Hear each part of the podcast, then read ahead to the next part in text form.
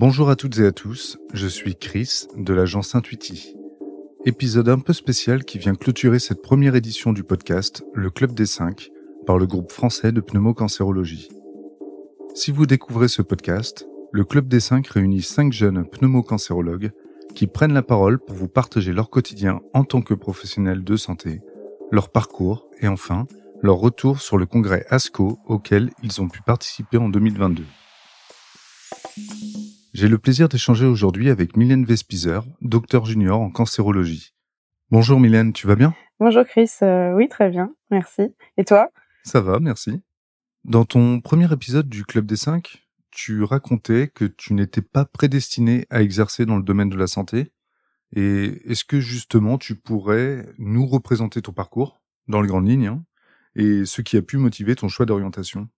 Effectivement, j'étais pas forcément prédestinée parce que je connaissais pas d'autres personnes dans ma famille ou dans mon entourage qui avaient fait médecine, mais comme j'avais pu un petit peu le, le, détailler dans mon premier podcast, finalement, c'est devenu assez évident pour moi de, de faire un métier qui rentrait dans une filière plutôt scientifique et puis pour lequel je pouvais m'occuper des, des gens qui avaient une filière plutôt humaine. Et donc c'est pour ça que ça m'a paru assez euh, évident quand j'ai entendu parler euh, de la médecine quand j'étais au lycée que, que j'allais faire ça.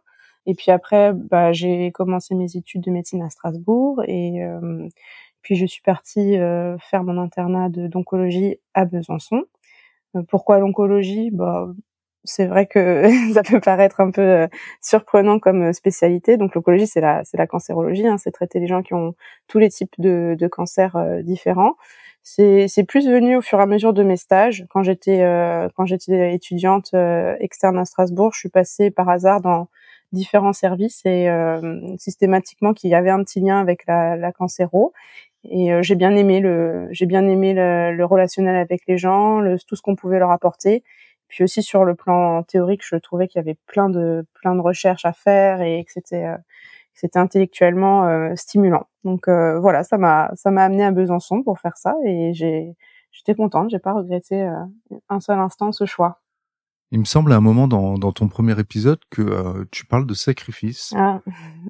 Est-ce qu'aujourd'hui tu pourrais donner quelques conseils, que ce soit à des jeunes pratiquants ou alors à des étudiants en médecine, oui. pour justement qu'ils puissent garder leur motivation à flot?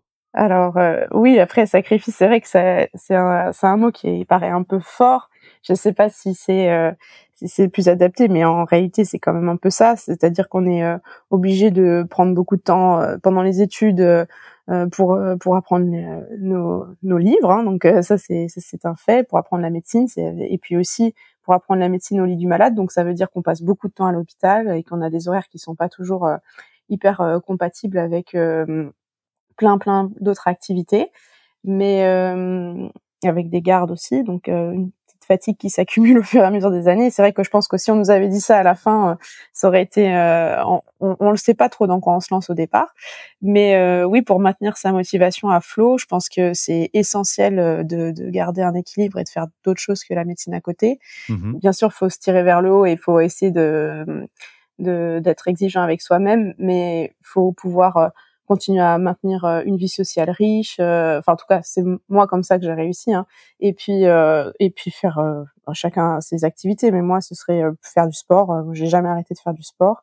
Et je pense que ça, c'est un bon maintien pour pour ne serait-ce que se vider la tête et puis passer à autre chose quand on rentre chez soi et, et pas garder la, la, journée de boulot en tête. voilà. Ou alors la musique, ou alors, enfin des jeux vidéo pour ceux qui aiment, enfin tout ce qui peut euh, décharger un petit peu euh, euh, et, et, et, passer à autre chose parce que c'est ce qui me paraît la meilleure façon de revenir le lendemain matin en ayant envie de, de, redémarrer sa journée. Et pour en revenir au groupe français de pneumocancérologie, donc le GFPC, comment c'est venu s'imbriquer dans ton parcours? Alors, c'est une excellente question. Euh, c'est assez euh, atypique. Alors en fait, moi, je suis partie faire euh, un interchu, ça c'est on a cette possibilité quand on est interne euh, de passer un semestre, c'est-à-dire six mois euh, dans un autre centre en France.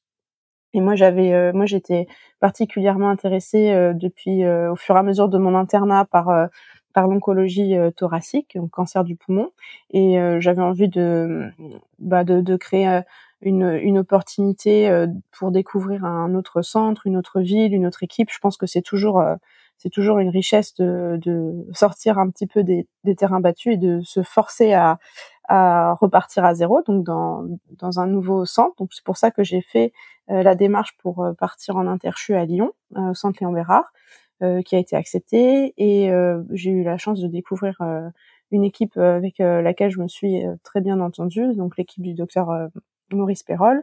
Et c'est à l'occasion de ce semestre qu'il m'a parlé du, du, GFPC dont j'avais jamais entendu parler auparavant et il m'a il m'a proposé de, de candidater pour participer au programme de formation et bah, j'ai été j'ai suivi ses conseils et j'ai été très agréablement surprise par tout ce qui s'est toutes les possibilités qui se sont ouvertes à moi à partir de là.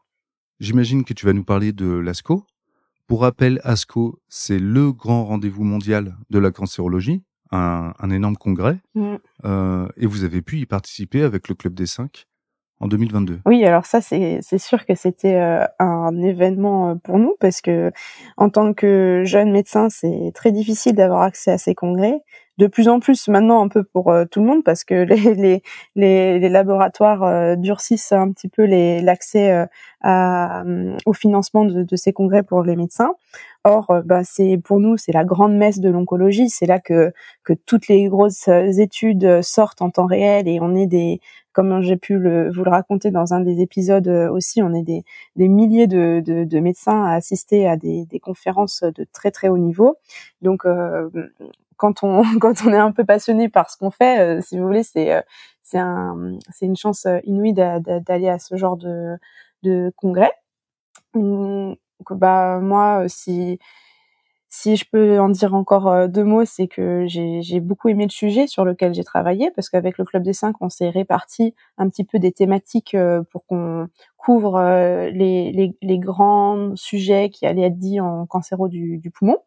Et moi, j'ai pu travailler sur euh, un sujet qui est très novateur, et c'est-à-dire euh, l'immunothérapie euh, pour les gens qui sont en périopératoire, c'est-à-dire des gens qui ont un cancer du poumon qui est localisé, qu'on va pouvoir guérir, traiter par chirurgie, par une opération, et l'ajout de ces nouveaux médicaments qui sont très très innovants, qu'on connaissait déjà à d'autres stades de la maladie, mais cette fois-ci déjà précocement pour des patients opérés. Mmh et, j'ai trouvé que ben j'ai appris beaucoup de choses parce que c'était le point euh, un point un petit peu chaud d'actualité. C'est tout récent que ça arrive. C'est pas quelque chose qu'on connaissait par euh, le passé. Euh, donc j'arrive en même temps que les grosses études de phase 3 avec des milliers de patients qui sont des, des, des grands essais qui sont positifs. Donc c'est très stimulant intellectuellement de se dire bah, on va pouvoir faire ça à tous nos patients. C'est c'est super. Et en fait, euh, en parallèle, bah, j'ai réalisé que euh, il y avait un, un, grand gap entre ce qu'on voit dans ces congrès euh, très très très très très pointu, très à jour sur la recherche, et puis en pratique clinique au, au, lit du malade. C'est vrai que pour le moment, on est maintenant en janvier 2023 et tous ces tous ces essais dont j'ai fait le, le, le, report dans nos podcasts, eh ben, ne, sont toujours pas accessibles euh, en, en France euh, pour nos patients. Donc, euh, en pratique, je sais que ça existe, heureusement. Donc, c'est bien parce que j'ai pu, j'ai pu le voir et, j'ai cette chance d'avoir déjà la notion que ça va peut-être un jour arriver. Mais il y, a un, y a un délai qui, qui, qui est très long et puis c'est un petit peu une problématique de plus en plus pesante pour nous en tant que médecins, c'est de, se rendre compte euh, qu'il qu'il y a un réel problème à l'accès à l'innovation dans notre pays, c'est-à-dire qu'on a euh, des molécules qui, qui sont issues de la recherche, qui sont trouvées pour des mutations euh, rares ou pour voilà pour euh, certaines choses précises, ou alors bah, justement pour les patients qui sont opérés avec l'ajout de l'immunothérapie. Donc on, nous on se dit ah bah c'est super, la recherche fait des efforts et, et permet de produire des résultats avec des grands essais positifs. Et puis ensuite, euh, bah, on a un décalage euh, dans, en, à l'hôpital euh, avec ce qu'on peut en pratique proposer au lit du patient. Donc ça m'a ça m'a ouvert un petit peu sur cette réflexion que j'avais, je pense, moins conscience auparavant. Voilà, donc c'est ça, c'était une petite chose qui qui a été c'est quoi Tu dirais que c'est une frustration C'est euh... bah, je sais pas tellement c'est une frustration, mais quand même, c'est c'est une c'est une prise de conscience de la réalité. C'est-à-dire qu'en en, en, Europe ou en France, euh, on a des délais d'obtention pour les autorisations de mise sur le marché qui sont déjà euh, qui, qui sont déjà longues. Mmh Et en plus, maintenant, on, sort, on se heurte à un autre problème qui est euh, le, le remboursement par l'assurance maladie. Et on a parfois des médicaments, bah, c'est le cas pour les Power 010 dont je vous avais parlé. Après, c'est surprenant parce que euh, le enfin l'essai a été monté d'une façon un petit peu particulière dont on n'a pas l'habitude. Euh, normalement, on fait euh, on fait la drogue euh, innovante, l'immunothérapie versus un placebo et on regarde objectivement qu'est-ce qui est le mieux entre les deux. Et là, c'était surprenant parce qu'ils ont fait un essai ouvert. Ça veut dire que tout le monde avait la drogue innovante et il n'avait pas de personne n'avait de placebo, mais parce qu'ils étaient un peu, je pense, persuadé que ça allait euh, euh, créer des résultats positifs. Mais donc, du coup, comme s'il n'était pas euh, précisément dans les clous de ce qu'on a l'habitude, eh ben, on a beau avoir eu une autorisation de mise sur le marché parce que l'étude est positive, et pour autant, en fait, on, on, on ne sait pas pour l'instant si on peut le si on peut le donner aux patients. Et aujourd'hui, en France, on, on, ne peut pas encore donner cette cette immunothérapie en adjuvant. Et donc tout ça fait que euh, c'est euh, c'est un petit peu euh, oui frustrant je pense et puis c'est le cas pour d'autres pour d'autres molécules il n'y a pas que l'immunothérapie. Et puis ça ça intervient dans notre réflexion et je pense que c'est hyper important de quand même continuer et nous en tant que jeunes médecins d'avoir cette conscience là aussi pour qu'on puisse pour qu'on puisse appuyer encore davantage l'intérêt du patient et l'accès à ces molécules. Voilà. Alors, si tu le veux bien, j'aimerais que tu nous livres euh, ton sentiment sur le fait d'être euh, professionnel de santé aujourd'hui. J'imagine que ce que tu viens de nous présenter en fait partie, mais est-ce qu'il y a d'autres grandes difficultés ou frustrations que tu rencontres au quotidien?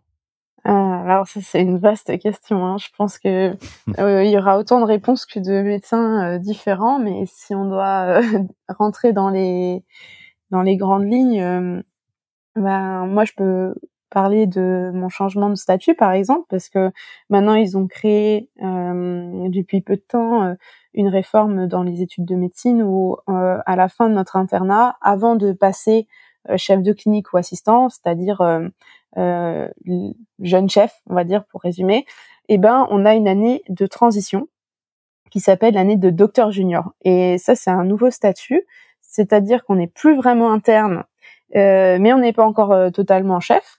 Et euh, on est par contre, on, on, doit avoir passé notre thèse de médecine. on a des responsabilités qui augmentent selon les endroits, je pense quasiment comme comme un chef. Mmh mais on a toujours un statut étudiant interne. Donc dans notre journée, on doit prendre en charge des patients tout seul euh, comme s'il n'y avait pas de, enfin, comme n'étant plus interne, mais par contre le soir, pour quand on prend notre garde, eh ben on, doit référer à un senior parce qu'on ne peut pas encore faire des, des gardes de chef.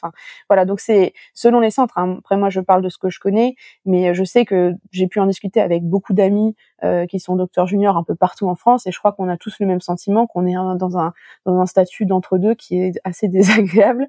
Euh, et en fonction de comment ça arrange les gens, soit on est considéré comme l'un, soit on est considéré comme l'autre. Donc déjà, ça, c'est une grande nouveauté pour nous et pour trouver sa place. Alors, on compte tous un petit peu euh, les mois de l'année pour euh, terminer, euh, pour avoir terminé avec ça. Mais moi, de, de mon ressenti, ben, c'était quand même quelque chose de positif. Déjà pour la première raison, c'est qu'en oncologie médicale, à la base, on avait cinq ans d'internat.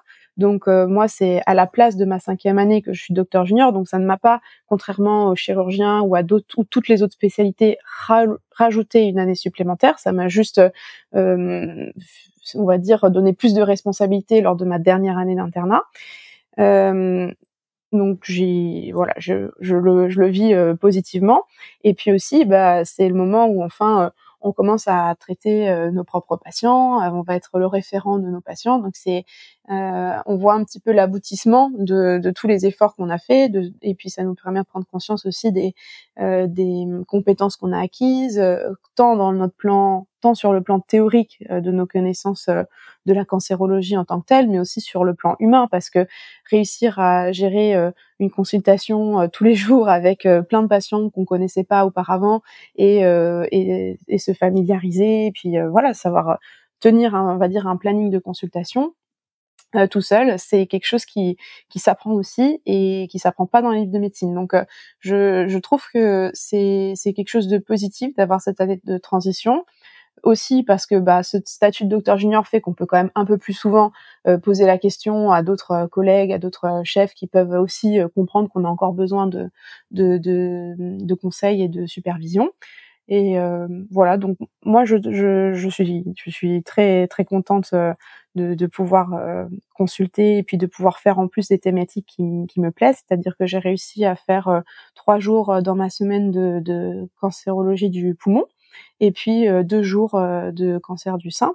Donc ça permet de balancer un petit peu différentes thématiques qui me plaisent et, et de, de, pouvoir aller aux réunions de concertation pluridisciplinaires, de présenter aussi mes patients, de voir tous les détails de toutes les prises en charge, euh, parce qu'une fois qu'on est tout seul à, à réfléchir, euh, entre guillemets, pour euh, le patient, bah forcément on fait des progrès conséquents parce que on a besoin de de, de connaître l'ensemble des détails de toutes les prises en charge et de bien sûr prendre les bonnes décisions.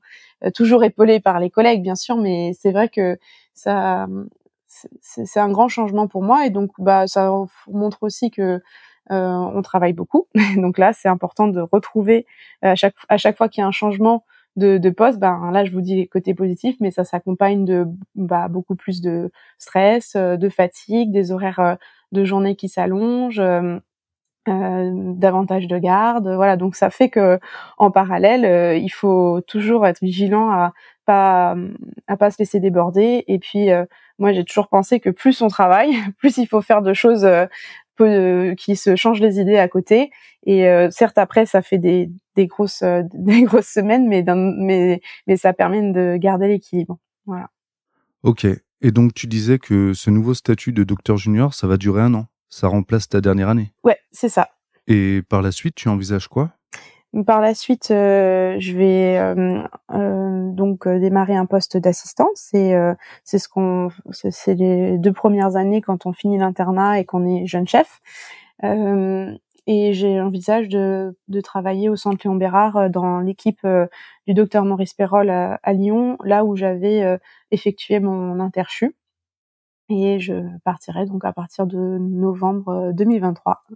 Voilà, je suis très contente. Donc, si je résume, de nouvelles responsabilités et des semaines euh, bien chargées cette année, notamment avec ton nouveau euh, statut de docteur junior, mm. une évolution pro qui est plutôt bien tracée. Et parmi tout ça, euh, tu me disais en off que tu t'étais rajouté un autre challenge qui arrive bientôt. Est-ce que tu peux nous en dire plus? Ben, je me suis tout récemment décidé de me fixer un nouvel objectif, quelque chose que pour l'instant j'avais euh, jamais euh, envisagé, qui faisait pas trop partie de de mon quotidien, mais je me suis inscrit à un marathon euh, au marathon de Paris. Donc c'est c'est le petit objectif un peu fou qui qui m'a qui m'a traversé l'esprit et qui je me suis dit allez je vais m'accrocher à à cette idée et puis ça me permet de de maintenir le rythme, d'aller courir, de pas me poser 15 000 questions. En plus j'ai j'ai embarqué une amie dans dans cette dans ce projet là et, et ça fait ça fait du bien de penser euh, à autre chose et de se dire qu'on a un, un, petit projet pour euh, pour avril. Voilà. Et c'est combien de kilomètres déjà le, le marathon de Paris? Je me souviens plus. c'est 42 kilomètres. Donc ce sera la première fois, étant donné que je n'ai que, que j'ai jamais eu l'habitude de faire une aussi longue distance, je pense que j'ai j'ai quand même un peu du pain sur la planche euh, d'ici les trois mois qui me restent. voilà. Donc je prépare en ce moment mon mon bah, je prépare un petit programme d'entraînement qui qui commence à partir de bah, de la semaine dernière. Mhm. Donc euh, on verra bien, on verra ce que que ça donne. Et euh, t'as un record euh? Mon record, mon plus long, euh, bah, j'ai déjà, déjà fait un semi-marathon, mais c'était euh, c'était dans en, en, Bourgogne, dans la région de hum, Beaune. Donc c'était plus parce que j'étais contente euh, de, de, visiter la région, euh, de ces de ces petits, de toutes ces petites vignes et de tous ces petits villages. Et puis les cadeaux à la fin, ils étaient sympas. Donc je m'étais pas trop mis la pression, mais là, là, bon après je le fais pour le plaisir, hein, mais je, je compte pas battre un record, mais comme comme première comme premier marathon, je pense que Paris doit être doit être sympa, il doit y avoir une bonne ambiance. Donc voilà, c'est je, je, je, verrai, je me laisse surprendre. Ok, bon bah on va on va croiser les doigts pour toi. Et euh, pour clôturer cet épisode, euh, est-ce que tu aurais une anecdote à nous donner euh, ou tout simplement un mot de la fin? Euh, Si je devais choisir un mot de la fin, je pense que j'aurais envie de déjà comme pour commencer remercier euh, les les membres du GFPC parce que tant sur euh, le projet qu'ils nous ont proposé, mais aussi humainement comment ils ont été avec nous, c'était c'était une super belle rencontre. Et puis euh, le tout tout dernier mot de la fin, c'est pour euh, mes quatre autres confrères consoeurs du club des cinq parce que ça a été une très belle, je pense, rencontre, amitié qui qui s'est formée et puis avec tous individuellement euh, des, des gens que j'espère pouvoir euh, garder par la suite. Et je, je pense que c'est bien c'est bien enclenché parce que notre groupe euh, WhatsApp est toujours assez actif et à la fois pour les questions du boulot mais aussi pour toutes les autres questions de la vie. Et c'est ça qui est sympa c'est d'avoir des nouvelles amitiés qu'on découvre parfois par des projets comme comme le groupe de formation du GFPC voilà. Merci Mylène. Merci beaucoup à toi le Club des 5 est un podcast créé par le groupe français de pneumocancérologie. Chaque semaine, retrouvez nos 5 jeunes pneumocancérologues dans leur quotidien de professionnels de santé. Le Club des 5 est une production de l'agence Intuiti, disponible sur toutes les plateformes d'écoute.